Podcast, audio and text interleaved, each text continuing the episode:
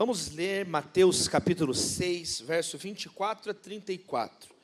Quem foi tocado aí pela essa sketch teatral no começo aqui? Foi ou não foi legal? Foi muito bom, e aí até mudei o tema aqui do nosso estudo hoje. Deus falou forte no meu coração com essa peça. E eu quero ler teatro, é, é, teatro capítulo 6, eu ia falar. Mateus capítulo 6, verso 24 a 34, diz assim: Ninguém pode. Ó, esse verso apareceu no teatro, hein? Ninguém pode servir a dois senhores, pois odiará um e amará o outro, ou se dedicará a um e desprezará o outro. Vocês não podem servir a Deus e ao dinheiro. Portanto, eu digo: não se preocupem com sua própria vida, quanto ao que comer ou beber, nem com seu próprio corpo, quanto ao que vestir. Não é a vida mais importante que a comida e o corpo mais importante que a roupa?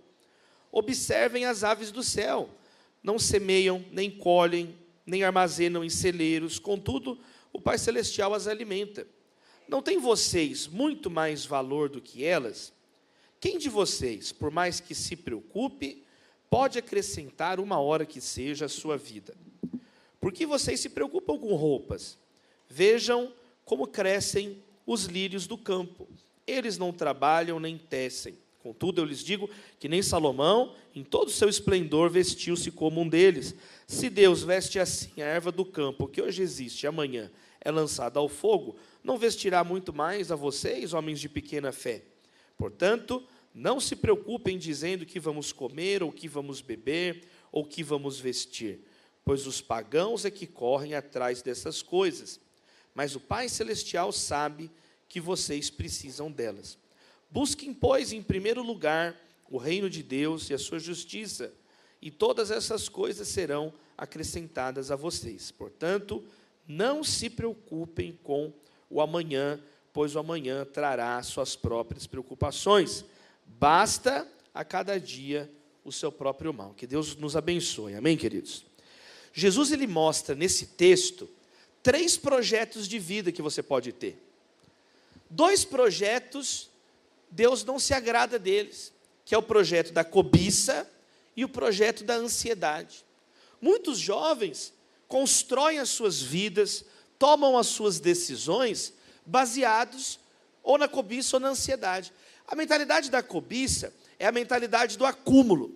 A pessoa quer cada vez mais, mais, mais, mais, mais. Jesus ele estava dizendo desde o verso 19: Olha, não acumulem tesouros na terra, porque aqui a traça, ela corrói, a ferrugem destrói, o ladrão rouba, furta, rouba. Vocês têm que acumular tesouros no céu, entesourar no céu. Então Jesus, ele continua falando de dois olhos, ele fala de dois tesouros, um no céu, um na terra. Aí ele fala de dois olhos, um olho cheio de luz e outro olho cheio de ganância, de trevas, que a pessoa termina desnorteada, sem rumo, sem direção espiritual. E aí ele fala de dois senhores. Ele diz: vocês não podem servir dois senhores. É uma impossibilidade. Existia, na verdade, vários textos dessa época é, que mostram, por exemplo, tem uma fala de Cícero, que era um grande orador romano, ele tem uma frase famosa que ele fala: um cidadão não pode servir a dois estados. Você não pode ser cidadão de dois reinos. E aí Jesus ele traz então esse provérbio jurídico, esse provérbio de origem legal, dizendo, olha, não se pode servir a dois senhores. Na verdade, existiam raras exceções onde era possível um, um servo servir a dois senhores. Mas para Jesus deixar claro o que ele estava querendo dizer, é mais do que um provérbio legal. Ele está falando aqui um princípio espiritual. E aí ele coloca então, depois dessa afirmação geral, no verso 24, duas linhas paralelas com dois conceitos antitéticos, que é um oposto do outro. Ele fala: você não pode odiar um e você vai amar o outro. Agora, se você agradar um, você vai desprezar o outro. Então Jesus está dizendo que é impossível, há uma impossibilidade de você ser neutro espiritualmente. Existem coisas na vida que tem gradação, melhor, melhor. Tem coisa que não tem meio termo. Quantos estão entendendo? Nenhuma mulher acorda e fala, ah, eu estou um pouquinho grávida hoje, hoje eu estou um pouquinho grávida. Não, foi meio gol. Não existe meio gol. Tem coisa que não é. E Jesus está dizendo que espiritualmente é assim. Ou você vai amar um senhor e odiar o outro, ou você vai desprezar esse senhor para agradar o outro. Então Jesus, ele começa a mostrar com essas afirmações que a cobiça não pode dominar a nossa vida. E ele vai dizer então, porque vocês não podem servir a Deus e ao mamon.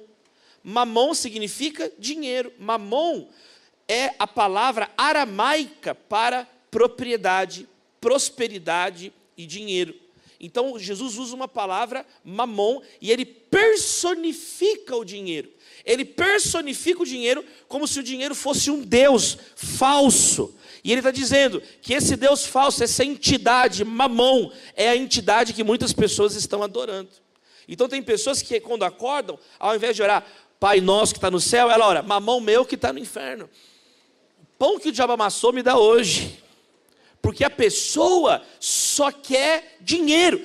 Tudo. Eu estava vendo, conversando com um rapaz, e de repente, sabe quando você está conversando com alguém, e aí a pessoa está mexendo no telefone assim, ela deixa você falando sozinho, e ele estava fazendo isso, ele começou a mexer assim no telefone e ficou assim, ó. Aí eu falei assim: o que, que você está vendo aí? Eu estou vendo meu neném. Aí, você tem neném? Aí ele mostrou, era a foto do carro dele. Eu falei, você está endemoniado, eu falei com ele. Você está fazendo carinho no teu carro, você, qual é o seu problema? E ele assim, não, olha, olha, pastor, olha, olha meu carro, olha que legal meu carro. Não, você tem que ter uma foto de um neném mesmo. Olha minha filha, que bonita Maria, olha só, olha só. Aqui é neném, tá vendo? Quer dizer, a pessoa fazendo carinho, tal, quando vai ver uma coisa. Eu já sempre falei aqui, tem gente que é possuída pelas coisas, é possuída pelo carro que tem não é a pessoa que tem o carro, é o carro que tem a pessoa. Se a pessoa ir no culto de libertação, qual que é o teu nome? Audi. Está dominando a pessoa. A pessoa está endemoniada com um carro. Quer dizer, existem pessoas que são totalmente cobiçosas, gananciosas, jovens. Todos os critérios de decisão é só econômico, é só econômico. Então Jesus está desmascarando Mamon. Ele diz que a pessoa, o jovem, que só toma decisões. A pastora Daniela deu uma palavra aqui para vocês agora. Quem recebe a palavra? Quem quer ter um casamento abençoado? Quem quer ter um noivado abençoado? Minha esposa está aqui, a Natália, dá um tchauzinho aqui, a Natália está aqui. A Natália, nós começamos a namorar aqui na igreja. A Natália é minha é, primeira namorada, primeira noiva, primeira esposa, e eu quero ficar com ela, louvado seja Deus. Quer dizer, começou aqui, é bênção de Deus. Então, você tem que fazer um planejamento não só dependendo de coisas financeiras. Quem recebe essa palavra? Se você é o que Jesus está falando, você não pode deixar mamon dominar as suas decisões. Isso é um projeto de vida que não vai dar em nada. É um projeto de vida que a pessoa não vai conseguir se tornar o que Deus tem para ela. Então, esse é o primeiro projeto que Deus não quer que exista na nossa vida. Não se pode servir a Deus e a mamão. Só que a pessoa quer mamão, por quê? Porque o dinheiro traz uma sensação de importância. O dinheiro ele é tão reverenciado, o dinheiro ele é tão adorado, que as pessoas que têm dinheiro, os outros começam a querer estar perto daquela pessoa.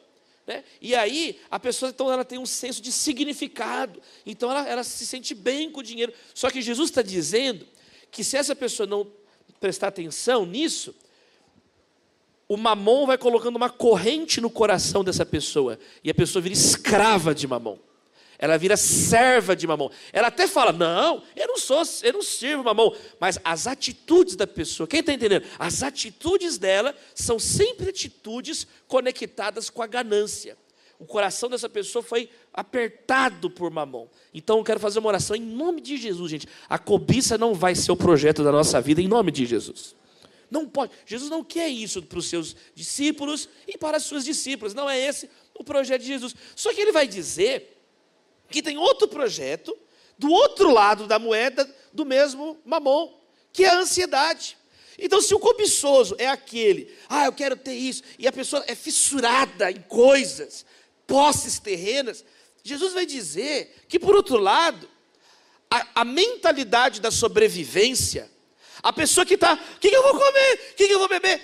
O pânico, o desespero da privação, da roupa, de alguma coisa, é igualmente um sinônimo de idolatria.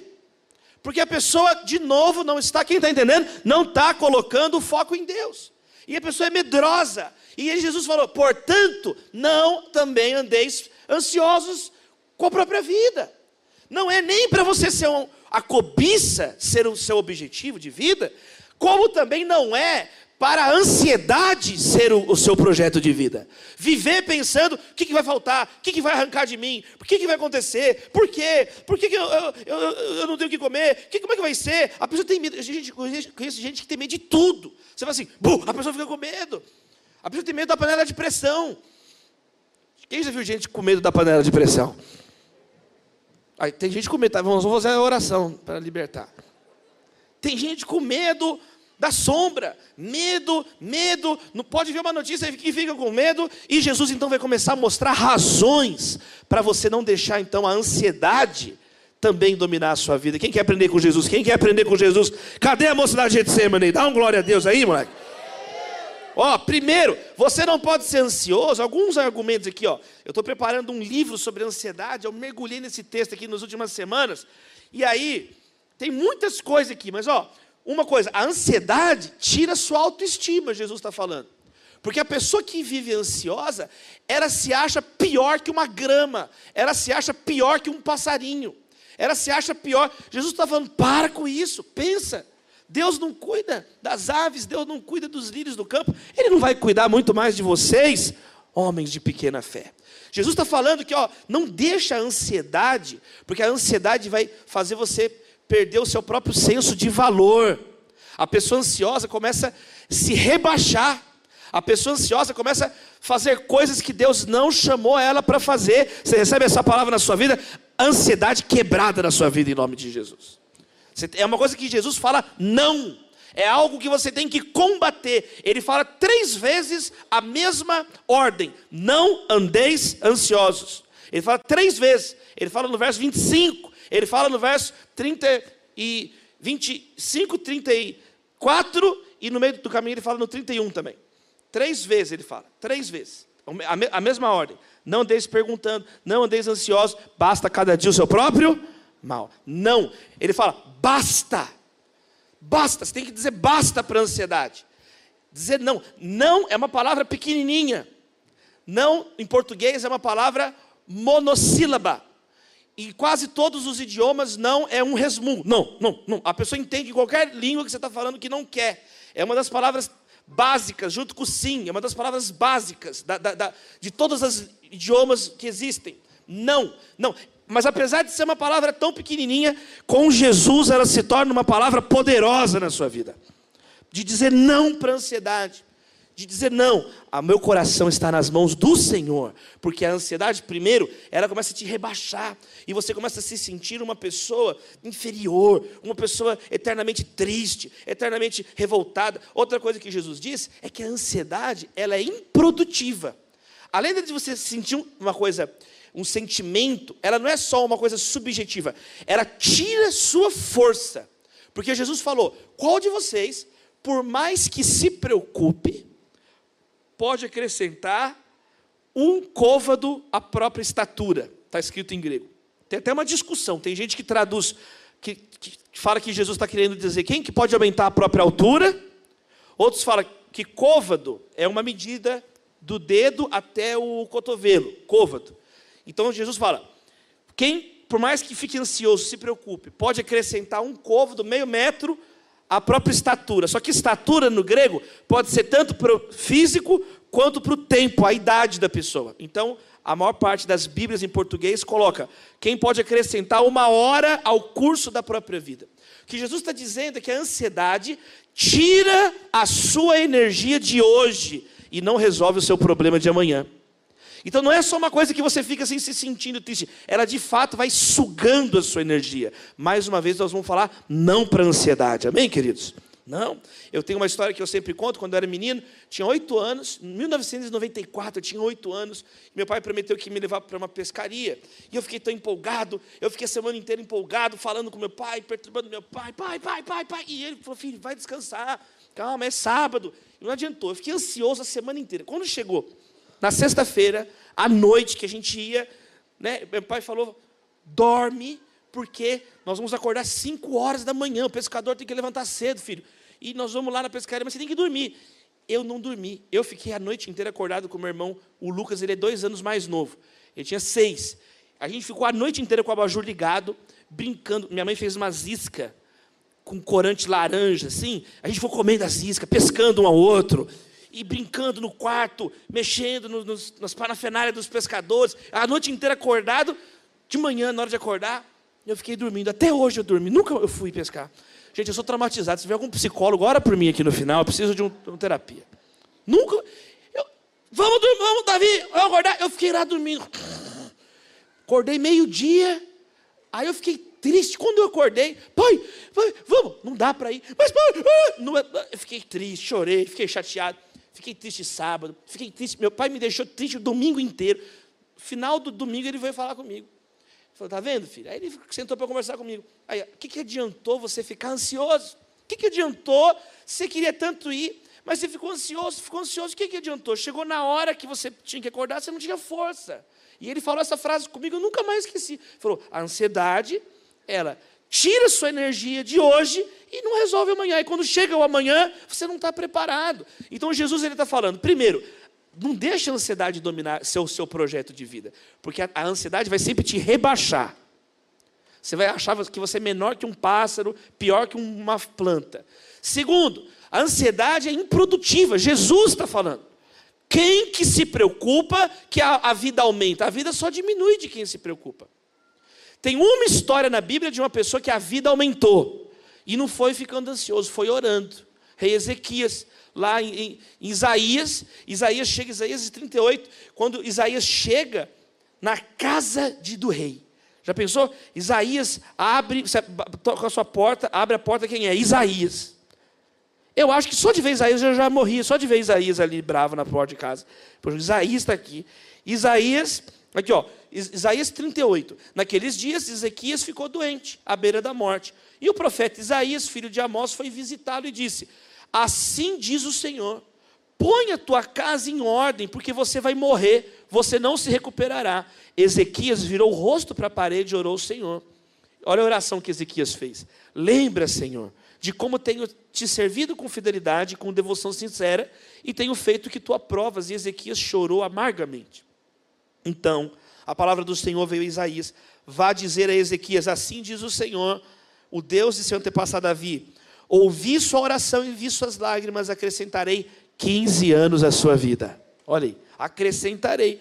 E eu livrarei você e esta cidade das mãos do rei da Síria. Eu defenderei essa cidade. Coloca, por favor, Filipenses 4, verso 6. Paulo diz isso. Não andeis ansiosos. Antes, com orações, súplicas e ações de graças, apresentem os seus pedidos a Deus. Então a Bíblia te dá ferramentas. Quem recebe essa palavra aí vai dando glória a Deus aí, meu irmão. Nós somos pentecostal, olha lá. Não, você tem que substituir a ansiedade por quê? Por oração, súplica, ação de graça, pedidos. Por isso que aqui na nossa igreja tem aqui pedidos de oração. Aqui, ó. Pedidos aqui, ó. Chama pedidos de oração. Arca de oração. Você anota. A Bíblia fala para você apresentar. Quem está entendendo? Chegar, pega um papel ali, em vez de você ficar ansioso, anota.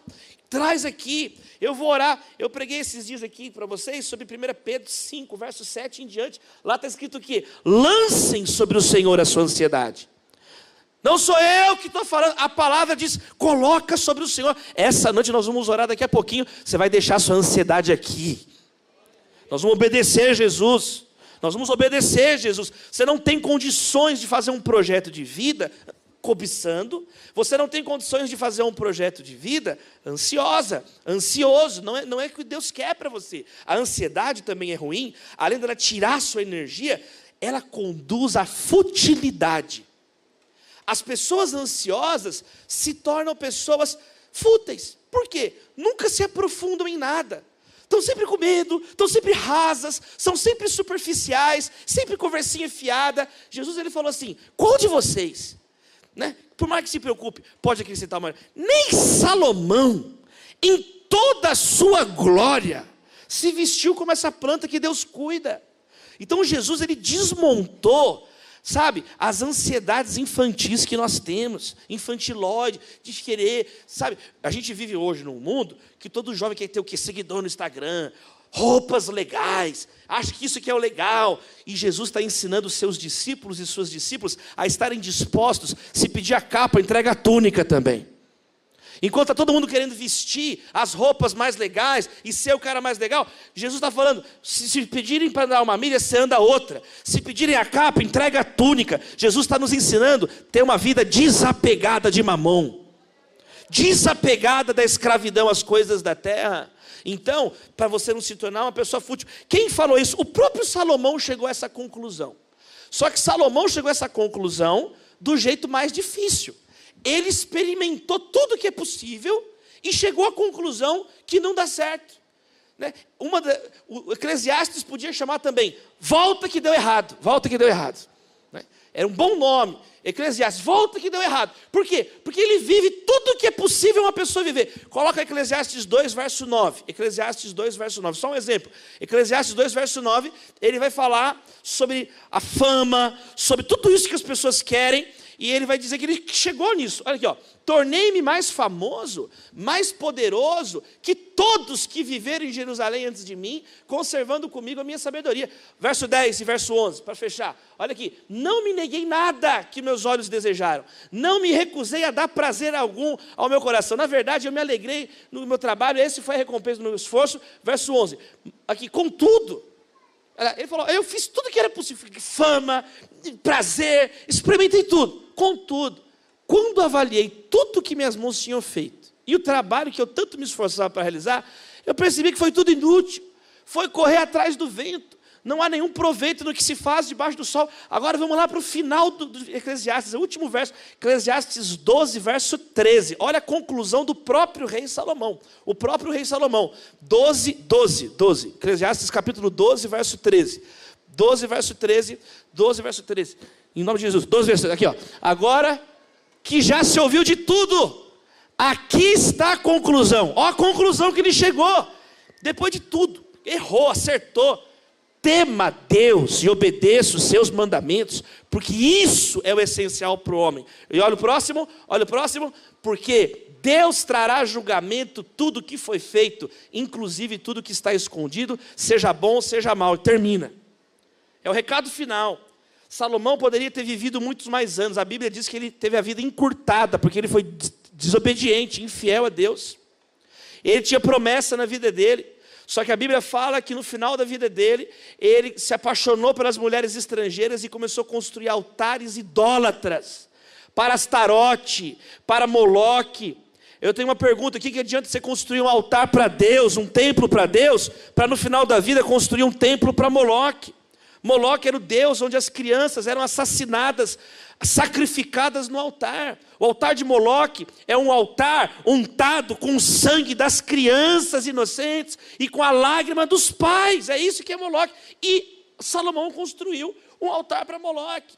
Então, Jesus está nos alertando, a Bíblia está nos alertando. Não, eu quero lá experimentar. Então vai, é sua vida, o problema é teu. Mas tá, a Bíblia está explicando, está alertando, está falando, está dizendo. Jesus está dizendo: não andeis ansiosos, não se tornem essas pessoas atrás dessas coisas. E então, o que, que Jesus quer de mim? O que, que Jesus quer de você? Busque, pois, em primeiro lugar, o reino de Deus e a sua justiça.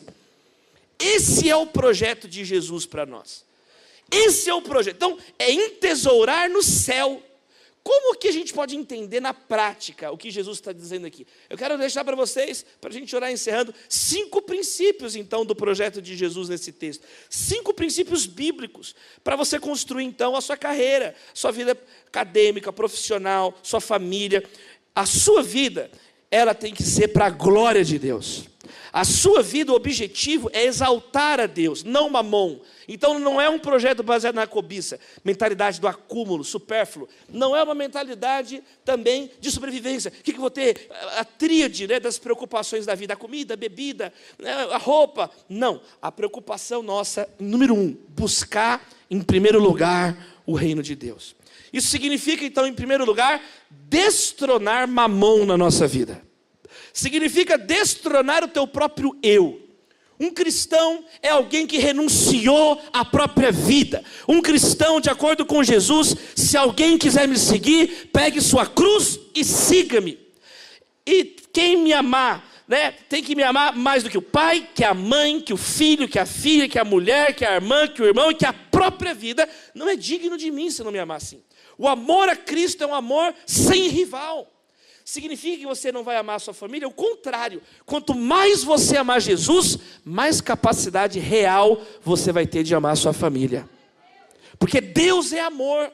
Agora, se você não ama Deus em primeiro lugar, já era. Sabe qual é o problema? Que hoje é, não pode falar nada. Você lê a Bíblia, os jovens não leem a Bíblia. Se você lê a Bíblia, Jesus ele fala coisas. Ó, quem me ama, obedece os meus mandamentos. Então, Deus não quer e não precisa do seu palpite, Ele espera a sua obediência.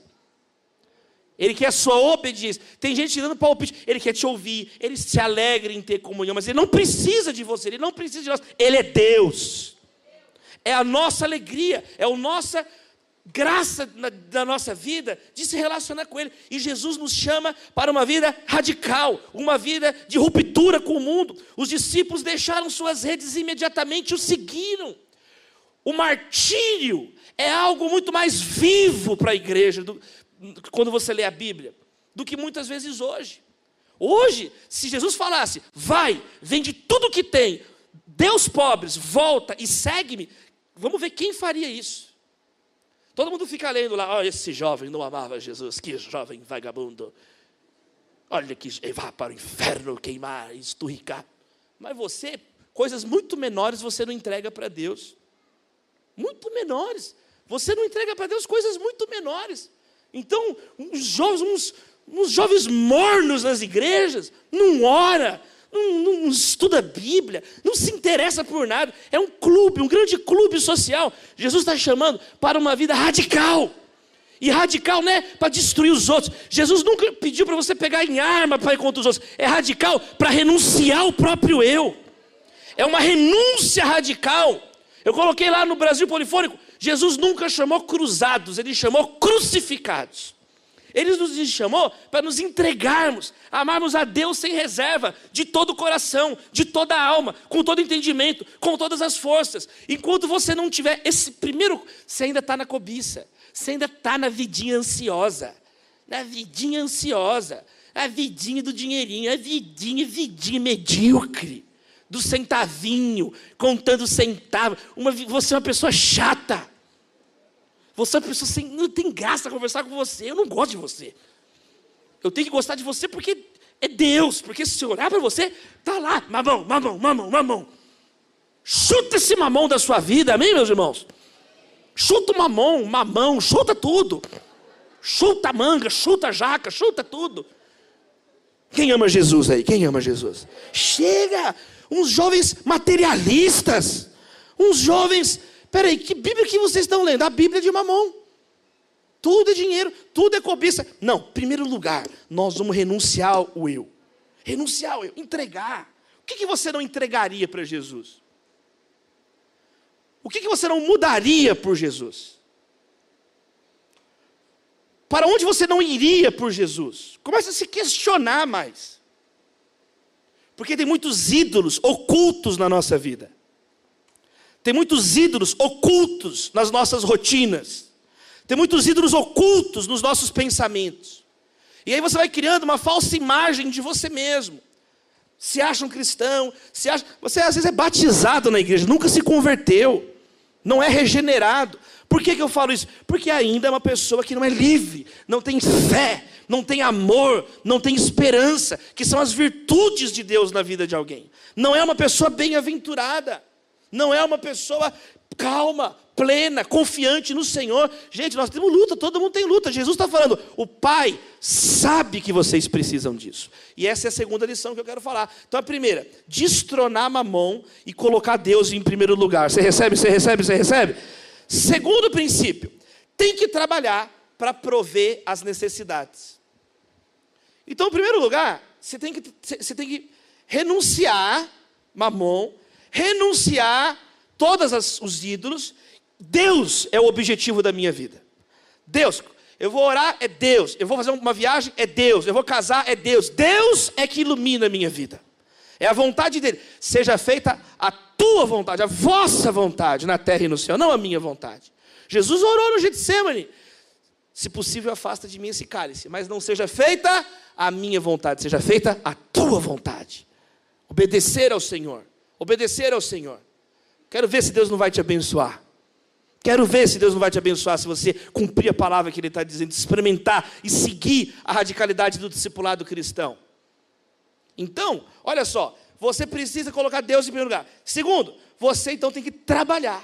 Trabalhar para quê? Trabalhar para a glória de Deus. Então, pôr Deus em primeiro lugar, não, coloquei Deus em primeiro lugar, agora eu vou ficar sentado aqui olhando para o primeiro lugar. Não. Agora você vai trabalhar. Só que você vai trabalhar olhando para Deus. Você vai estudar olhando para Deus. Colossenses está escrito assim. Colossenses diz: quer é, quando você trabalha para o seu patrão, na, onde você estiver trabalhando, antes de tudo você trabalha como se fosse para o próprio Senhor. Eu não sei de qual a referência, porque eu estou sem dormir. Estou acordado, estou igual um robô, igual o chat GPT, eu não durmo mais. Não durmo. Eu estou igual o guarda de Sião, que não dormitará. Ó, Colossenses 3. 17. Diz, obrigado, irmão. Louvado seja Deus pela sua vida. Aqui, ó. Tudo que fizerem, seja em palavras, ação, mas não é isso, não. 23, isso. É o 17 começa aí. Obrigado, irmão. Mas, ó, tudo que fizerem, faça de coração, como para o Senhor e não para homens. Então, é muito legal. Ele está dizendo o seguinte: quando você está trabalhando, ele está falando aqui no verso 17 em diante, do, ele fala do trabalho. Põe um verso antes, olha que legal isso aqui, ó. põe um verso antes, 22. Ó, olha só, Servos, escravos, obedeçam tudo que os seus senhores terrenos, não somente para agradá-los quando eles estão observando, mas com sinceridade de coração, pelo fato de vocês temerem o Senhor. Paulo está dizendo: não seja um funcionário porco, um, uma pessoa que faz tudo medíocre ali só para ganhar o salário. Se Deus te colocou numa empresa, se Deus te colocou numa instituição, se Deus abriu uma porta, olha o Brasil, quantas pessoas desempregadas no nosso país. Você tem uma oportunidade de trabalhar no lugar, sabe? Deus tem misericórdia na sua vida. Quantas pessoas, ontem lá no sul, um monte de gente chorando no culto que não tinha emprego. Quer dizer, aí você tem uma, uma profissão, você tem uma oportunidade, você tem alguém que investiu na sua vida, aí está lá trabalhando, faz, é um péssimo profissional, tudo errado, faz as coisas com, com esculacho, faz as coisas. Não, isso você não é crente, é isso que eu estou querendo dizer. Não é só que você é um mau funcionário. Tem uma questão espiritual aí. Quem está entendendo o que eu estou tentando dizer aqui? Olha aqui. Aí ele diz, cadê? Aí ele fala no, na sequência no verso 23. Olha lá. Então, aí, então tudo que fizerem, façam de todo o coração. Então você vai fazer uma prova, você fala, eu estou estudando para a nota, a nota é uma consequência, eu estou estudando para a glória de Deus. Eu vou, eu tenho que fazer esse trabalho, entregar esse trabalho, eu vou entregar esse trabalho. Mas é uma consequência eu ser promovido. Eu estou entregando esse trabalho para a glória de Deus. Porque tudo que eu faço é para a glória de Deus. E as pessoas têm que olhar como que eu amo meu Deus, como Ele é digno do meu melhor, digno de tudo que eu tenho. Quem está entendendo? Então, você vai estudar e vai tirar as melhores notas. Eu estava lá, é difícil, eu sei, é difícil, é chato. Tem professor que implica, tem professor que é legal. Faculdade é uma coisa difícil. Estou fazendo lá o doutorado na USP agora. Foi difícil. Eu fiz quatro disciplinas nos últimos, no último ano. Quatro disciplinas. Gente, conceituar em tudo. Louvado seja Deus. Louvado seja Deus. Pô, os caras estão tirando conceituar na, na, na nota na, e os caras não amam. Então eu tenho que tirar conceituar. Se estivesse acima, eu ia tirar acima. Por quê? Porque nós temos que viver para a glória de Deus de verdade, ou a nossa vida é, um, é uma mentira, ou a nossa vida é um papo furado, ou a gente está brincando de clube religioso, e quando chegar o dia do Senhor, muitos vão dizer: Senhor, Senhor, mas eu fiz isso, eu fiz aquilo. Eu não te conheço, eu não sei quem você é. Sai de perto de mim, eu não conheço você. Muitos dirão naquele dia, mas eu curei, eu profetizei, mas eu não sei quem é você. Você fez isso mesmo. A sua filiação religiosa não garante a sua salvação. A sua boa doutrina não garante a salvação, porque a pessoa vai dizer: Senhor, Senhor. Jesus é ou não é Senhor? Ele é Senhor, mas não adianta você ter a boa doutrina falar que Ele é Senhor se você não pratica a verdade. Então, não é o, que, o ativismo ministerial que vai te salvar. Não é um ativismo, mas eu fiz isso. Jesus falou: tá, você fez, mas eu não te conheço. Então, meus irmãos, o nosso trabalho, ele é muito mais espiritual do que nós, às vezes, pensamos. E eu quero orar por vocês para que Deus te abençoe lá na sua escola, lá na sua faculdade, lá no seu trabalho Para você, então, primeiro, você vai destronar Mamon e colocar Deus em primeiro lugar na sua vida. Segundo, você vai trabalhar, estudar e vai elevar tudo isso para a glória de Deus. Para glória, primeiro lugar. Você trabalha não para não morrer de fome e você não trabalha para juntar dinheiro, você trabalha para exaltar o nome de Deus, que é digno. Terceiro princípio, prover suas necessidades. Quando você trabalha, o que, que Jesus falou? O Pai sabe que vocês precisam dessas coisas. Basta cada dia o seu próprio mal. Basta cada dia a sua própria luta, seu próprio. Jesus não está falando que não tem que lutar. Jesus não está falando que não tem que fazer, não, basta. Só que é um dia de cada vez pedindo a bênção de Deus. Foi Jesus que ensinou a gente a orar. Pai nosso que está no céu.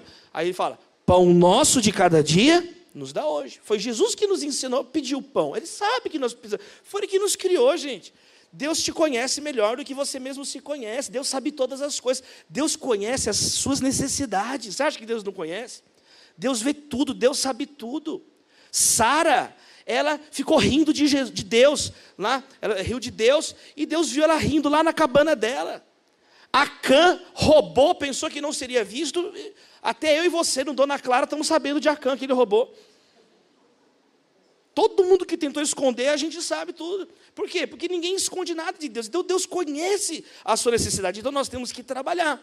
Trabalhar. Então, tem que fazer um bom um bom currículo. Eu já contei mil vezes aqui. Uma vez a gente foi orar pelos jovens, igual nós vamos orar hoje aqui. Vou orar agora, já vou orar agora pelo trabalho, nós vamos orar por vocês.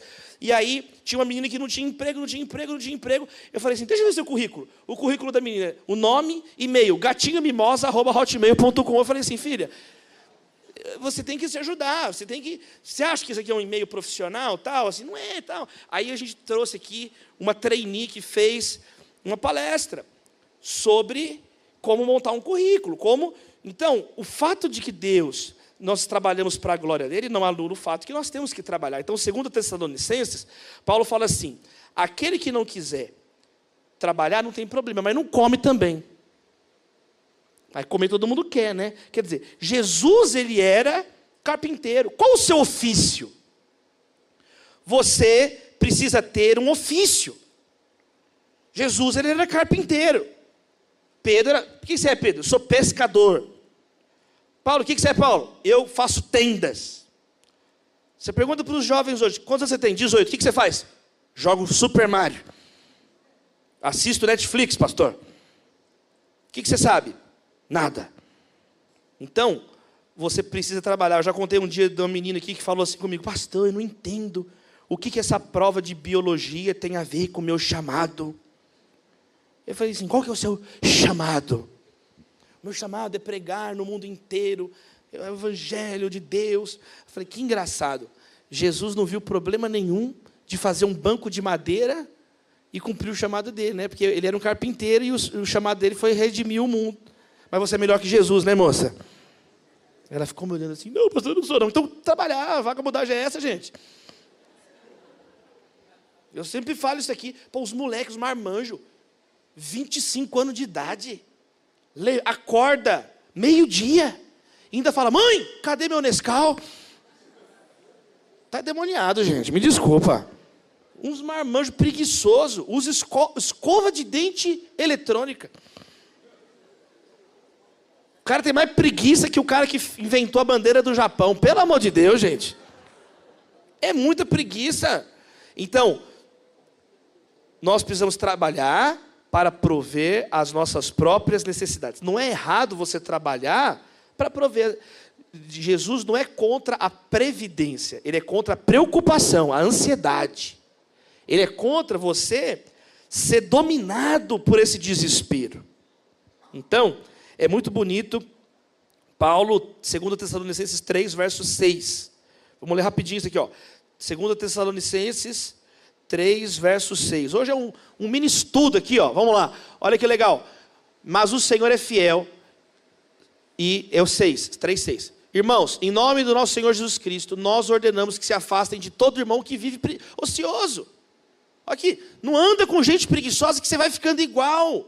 Você começa a ficar com bafo de onça, começa, você vai, você vai, você vai ficando. Paulo ele fala, não é para andar com gente preguiçosa, desocupado. Olha aqui, que se afastem, Não, porque eles não vivem conforme a tradição que receberam de nós. Paulo trabalhava, Jesus trabalhava. A tradição cristã, os cristãos, eles criaram profissões que não existiam. A igreja inventa, é a maior máquina de inovação que tem a igreja. Cria empregos e profissões que não existem. Então, olha aqui, próximo, verso 7. Olha aqui. Pois vocês mesmos sabem como devem seguir o nosso exemplo, porque nós não vivemos ociosamente quando estivemos entre vocês. Vai lá. Ó, nem comemos coisa alguma, custa de ninguém, algum vontade. Trabalhamos arduamente com fadiga de noite para não sermos pesados a nenhum de vocês. Próximo. Não porque não tivéssemos tal direito, mas para que nos tornássemos um modelo para ser imitado por vocês. Próximo. Ó, quando ainda estávamos com vocês, nós ordenamos isso. Se alguém não quiser trabalhar, também não coma. Então, Paulo foi muito, ele é muito duro. Então, eu oro para que Deus abra portas de empregos na vida de vocês, habilidades, talentos multiplicados em nome de Jesus. Aqui, então você vai tirar uma mão, Deus em primeiro. Então vou trabalhar para a glória de Deus. Vou trabalhar para ganhar o meu pão. Para ganhar meu pão, com a bênção de Deus. Quem está entendendo? Quem está entendendo? Agora, você vai trabalhar para o pão ficar só com você? Não. O pão nosso de cada dia. Na, na teologia cristã do trabalho, o trabalho ele serve para você não só suprir suas necessidades, mas para você suprir a necessidade dos necessitados. Não é só para você. Então, Efésios 4, 28 fala assim: aquele que furtava, aquele que roubava, não furte mais. Antes, trabalhe com as próprias mãos, trabalhe com as próprias mãos, para que tenha o que repartir com quem tiver o quê? Necessidade. Então, o contrário do roubo não é só trabalhar. O contrário do roubo é repartir com o necessitado. Então é cuidar da própria família. Você tem que ter, você é um jovem que vai ganhar recursos, nós vamos orar para Deus prosperar a sua vida, para você ajudar os seus pais, seus tios, as pessoas que são perto de você que precisam, para ajudar os desconhecidos.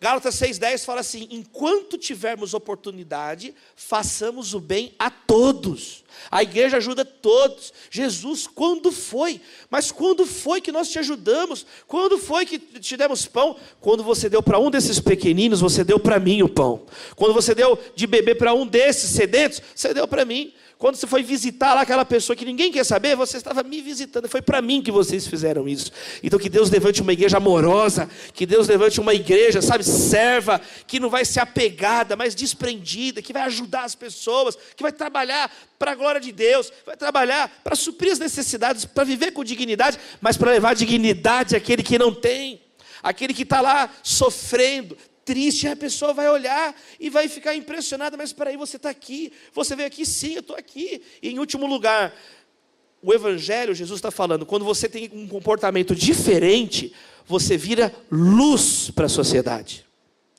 Agora, se você só reclama, Jesus fala, os pagãos são assim. Você nivela espiritualmente no nível de um pagão, no nível de uma pessoa sem Deus. Você, como qualquer uma pessoa sem Deus, que está morrendo de preocupação do que, vai ter ou do que, que vai faltar. Os pagãos é que são assim, Jesus falou. Agora, quando você busca Deus em primeiro lugar, a ansiedade não domina a sua vida.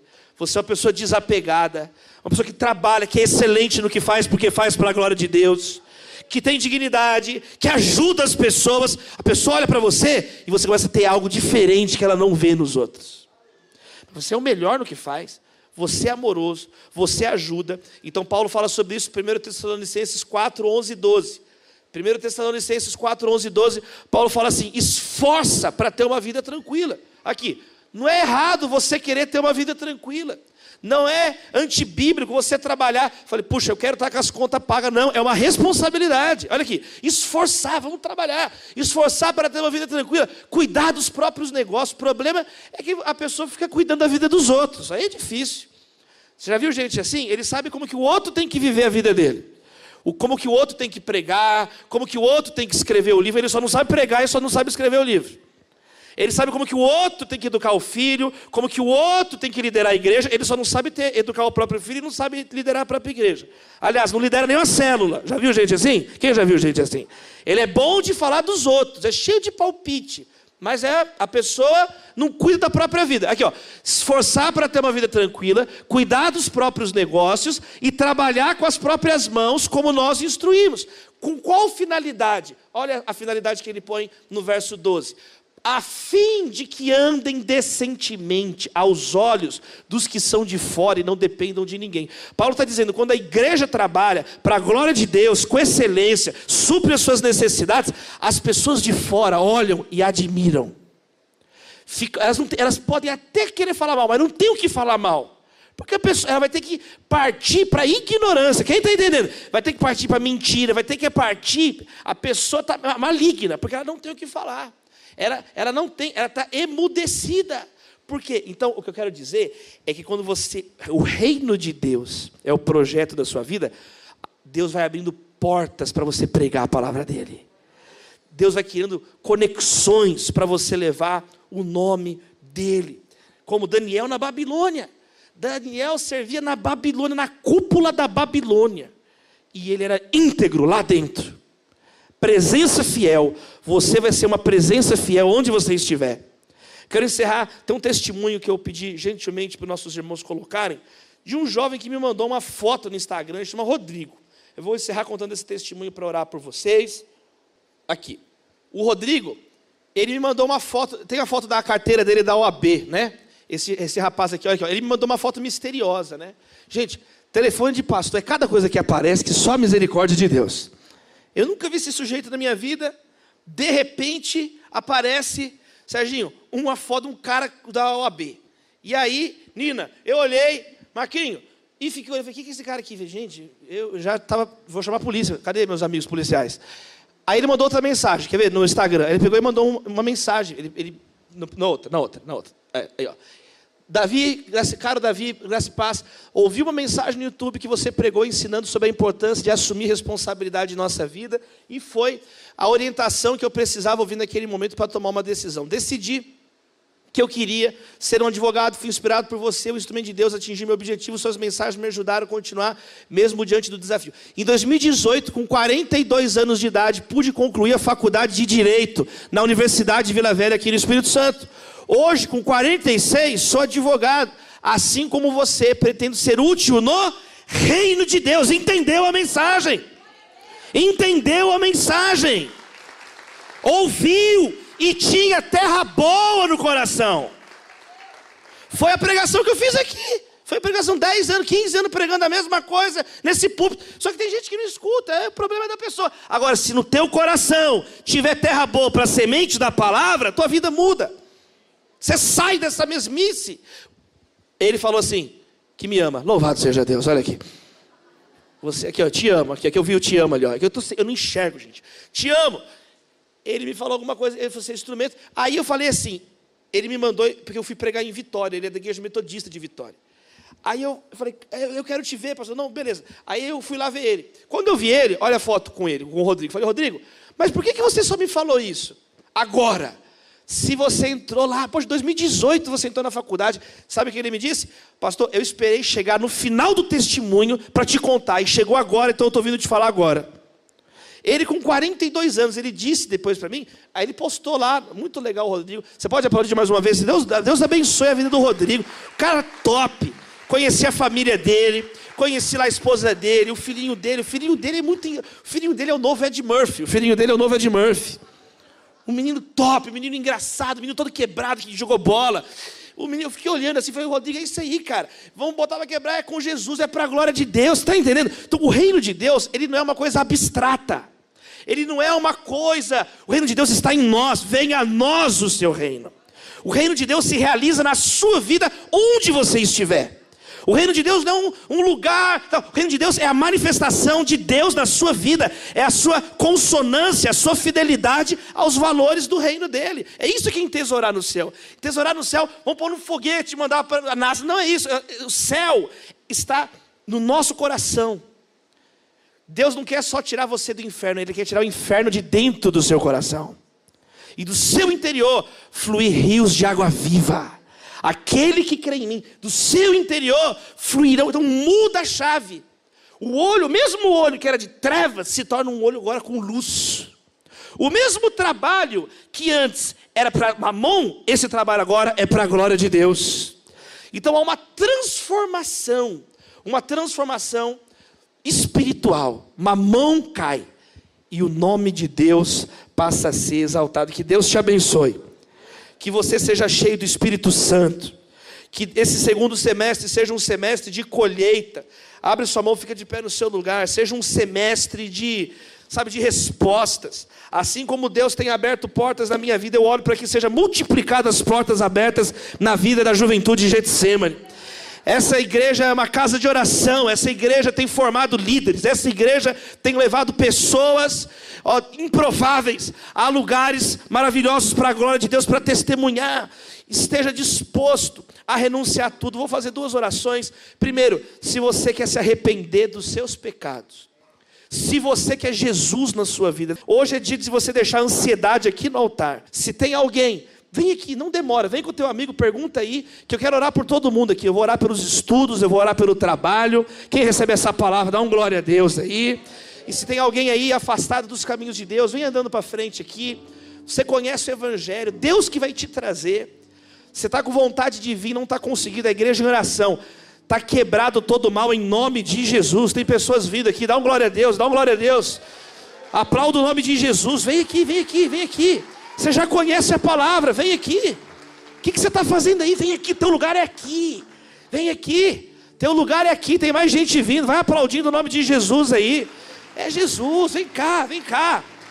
Vem para casa do Pai, vem para cá.